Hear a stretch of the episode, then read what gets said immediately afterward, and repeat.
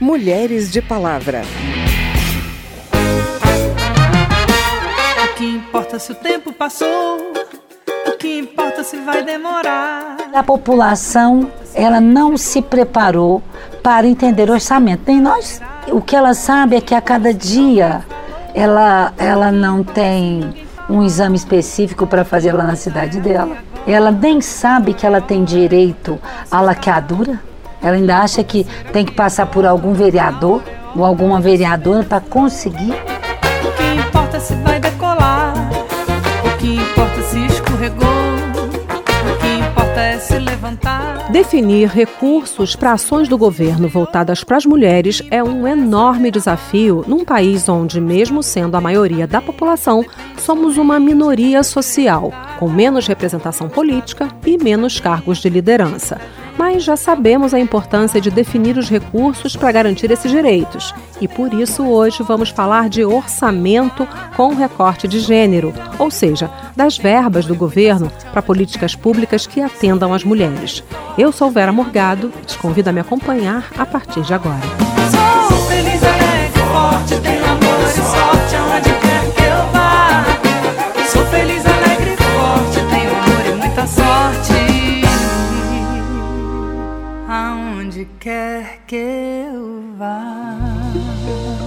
Ter perspectiva de gênero na definição de verbas públicas é um compromisso importante no combate às desigualdades de direitos entre homens e mulheres e também uma ferramenta eficiente para medir o compromisso real dos governos com o tema e o uso desses recursos. A deputada Leda Borges, do PSDB de Goiás, é presidente da Comissão de Defesa dos Direitos da Mulher. No programa Elas Pautam, da TV Câmara, ela fez uma lista de temas que devem ser considerados no orçamento dedicado às políticas públicas que interessam a todas nós. As nossas necessidades ou as nossas premissas, elas perpassam por todos os temas, né? Nós somos mãe, profissionais, nós somos temos a saúde que temos que olhar a nossa saúde que ela é diferenciada, né? Então perpassa pela educação, pela violência, né, segurança pública. Portanto, é, cuidar de nós é cuidar de, de um, um todo muito diferenciado.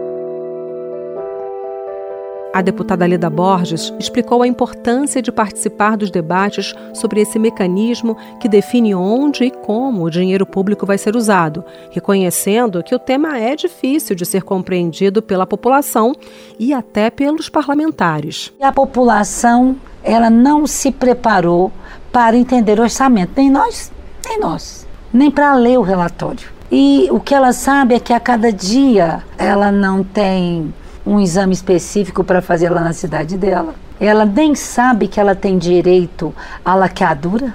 Ela ainda acha que tem que passar por algum vereador ou alguma vereadora para conseguir. Ela nem sabe que existe uma lei que permite a ela, que determina que façam a laqueadura. O orçamento sensível a gênero surgiu no Brasil em 2002. Em 2015, houve uma interrupção desse sistema. No projeto de lei orçamentária de 2024, esses dados voltaram a ser indicados pelo governo, explica a Elaine Xavier, diretora de temas transversais da Secretaria de Orçamento do Governo Federal, que também falou para a TV Câmara sobre o assunto. A Elaine explica ainda que os impactos da desigualdade de gênero no Brasil têm desdobramentos nas mais diferentes áreas e que só com acesso aos dados do orçamento, a partir de um recorte específico das políticas para as mulheres, é possível saber se o planejamento será suficiente para atender as demandas. Você tem é, prioridade tanto na questão de saúde da mulher que precisa avançar, você precisa avançar nessa discussão sobre como a, a, o sistema tributário ele impacta de forma forma diferente homens e mulheres, né? É, na parte de infraestrutura mesmo, que é um assunto que muitas vezes é visto como uma coisa que não se relaciona com essas questões das relações de gênero, mas a gente sabe que, por exemplo, as mulheres são as maiores usuárias do transporte público no país, né? É, quando a gente discute saúde também, a gente sabe que a maior parte dos usuários do SUS no Brasil são mulheres. É, então, assim, é, na verdade, a desigualdade de gênero ela se manifesta em todas as áreas. É por isso que um orçamento sensível a gênero, ele é importante. É tarefa do Congresso votar a lei que define o orçamento da União e fiscalizar o uso dessas verbas. A proposta do governo para o ano que vem já está no Congresso e a aprovação do orçamento tem prazo para acontecer. A data limite é 21 de dezembro. Já o PPA, o Plano Plurianual, foi entregue aos parlamentares no dia 30 de agosto. A mobilização das deputadas para acompanhar tudo isso já começou. A Secretaria da Mulher da Câmara relançou o grupo de trabalho da rede Orçamento Mulher, que tem o objetivo de identificar e monitorar a presença do recorte de gênero no orçamento. A repórter Silvia Munhato explica os detalhes. Na audiência de relançamento, a secretária adjunta do Ministério do Planejamento e Orçamento, Raquel Melo, diz que a proposta do Plano Plurianual 2024-2027, apresentada pelo governo, tem 88 programas finalísticos, sendo que 36 deles serão monitorados em relação a objetivos específicos de atendimento às mulheres. O PPA traça as prioridades do governo para os próximos quatro anos e serve de base para a elaboração dos orçamentos anuais. No orçamento orçamento de 2024, foram alocados cerca de 15 bilhões de reais para programas que envolvem políticas para mulheres. Ações exclusivamente direcionadas para mulheres terão pouco mais de 300 milhões. Os programas relativos às mulheres tratam desde o combate à violência contra a mulher até a profissionalização do futebol feminino. Raquel explicou que na ampla consulta à população feita pelo governo para elaborar o PPA, foram analisadas 32 propostas relacionadas aos temas violência, emprego e renda, autonomia econômica, políticas de cuidados e combate à fome. Várias propostas incluídas no PPA estão acompanhadas de metas para o período de quatro anos. Em relação à autonomia econômica, por exemplo, há a meta de aumentar a taxa de formalização das mulheres no mercado de trabalho de 41,7% em 2024 para 45,2% em 2027. O monitoramento dessas políticas, assim como todo o sistema de governança para o acompanhamento de agendas transversais, segundo Raquel, ainda está sendo construído. A gente não pode é, trabalhar uma agenda transversal de mulheres com base no voluntarismo e na, e na boa vontade e na luta. Realmente é preciso que a gente institucionalize esses espaços, essa, essa governança, inclusive com a participação da sociedade civil, acho muito importante, como elemento de controle social. Também são agendas transversais no PPA, além das mulheres, os indígenas, a igualdade racial, a questão ambiental e as crianças e adolescentes. Para a deputada Benedita da Silva, do PT do Rio de Janeiro, coordenadora da bancada feminina na Câmara, também é preciso olhar a questão específica da mulher negra.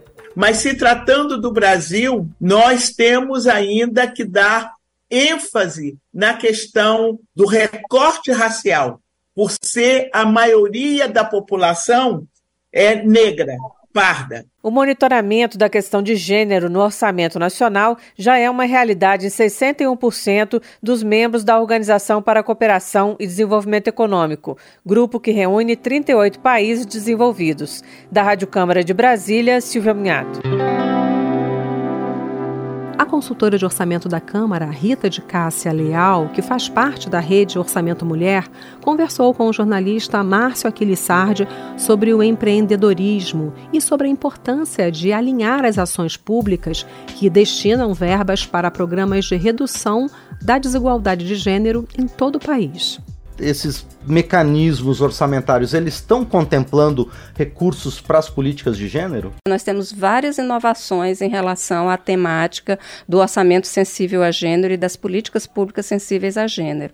É, e, inclusive no sentido amplo, não só no orçamento, mas no alinhamento também das políticas públicas, porque o Acre, por exemplo, acabou de aprovar a primeira lei é, do país estabelecendo formalmente a perspectiva de gênero como uma prioridade das políticas públicas e, e é nessa linha que nós queremos avançar. No aspecto orçamentário, nós temos como inovações o reconhecimento formal de agendas transversais, mas além de tratar dessas questões específicas, também trabalha para fazer esse alinhamento geral das políticas públicas, a análise preliminar dos impactos que essas políticas têm para esses segmentos e temas específicos. A bancada feminina aqui na Câmara tem trabalhado esse ano muito sobre sobre o tema da, do empreendedorismo feminino. Isso também está presente? Está presente, existem algumas ações previstas, tanto um, alguns objetivos previstos no PPA e ações que já vieram na proposta orçamentária também para 2024, que já chegou ao Congresso Nacional e nós vimos que existem recursos. Agora, é, para que essa pauta do empreendedorismo avance, é preciso ter esse apoio das políticas dos cuidados, da infraestrutura dos cuidados, as creches, é, uma série de, de serviços de apoio, por exemplo, a idosos, a deficientes, que são esses, esses grupos que normalmente dependem da mulher e por ter que cuidar, por ser a cuidadora principal desses grupos, a mulher tem uma série de dificuldades de, de se liberar para o mercado de trabalho. Pois é, para mudar isso, então, Rita, só uma mudança cultural mesmo, né? A mudança cultural faz parte e também a prestação de serviços direto, não só pelo governo, né, dessa, de, dessa infraestrutura, dessas creches, né, em tempo integral, Márcio, extremamente importante. Não adianta simplesmente abrir vaga de creche para um período pequeno. A mulher, ela precisa estar... É, normalmente o dia inteiro dedicada a gerar sua renda, levar a renda para casa. Portanto, ela precisa que a sua criança esteja numa escola de tempo integral. Então, avançar muito nessa área, tanto pelo, pelo governo, mas também é, trabalhar junto políticas públicas para incentivar a iniciativa privada a Isso. também oferecer, entrar em complementação ao governo, oferecendo infra essa infraestrutura de cuidados. Onde está faltando recurso que poderia ter mais no orçamento? Olha, está faltando praticamente em todos os, todo, todas as linhas de ação é, específicas que precisam acontecer, porque mesmo nas que são bem institucionalizadas, então, por exemplo, a violência contra a mulher, a gente já tem todo um aparato do próprio Poder Judiciário para garantir que a Lei Maria da Penha seja, é, seja aplicada, efetivada. Então, é, essa institucionalização é, formal, ela já existe, porém, por exemplo, Márcio, quando uma mulher vítima de violência, ela tem, é, ela precisa ter perto dela um centro de referência ao qual recorrer. E essa estrutura de centros de referência, em alguns municípios, os centros de é, assistência social, os CRAs, eles estão é, ainda numa situação muito precária. Eles precisam, os municípios é que têm a maior parte da responsabilidade, é, com baixa capacidade de financiamento, então é preciso cuidar disso, dessa estrutura estrutura para acolher essas mulheres vítimas de violência.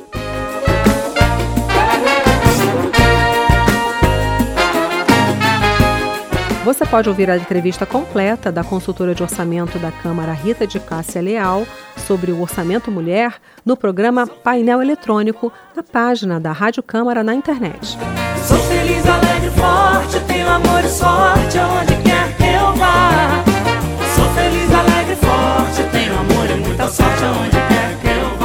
esse foi o Mulheres de Palavra. Nesse programa a gente ouviu a Marisa Monte cantando Sou Feliz, Alegre e Forte, composição da Marisa. A produção foi de Cristiane Baker e Lucélia Cristina. Trabalhos técnicos Marinho Magalhães. Reportagem Silvia Munhato, Aline Machado e Márcio Aquilissardi.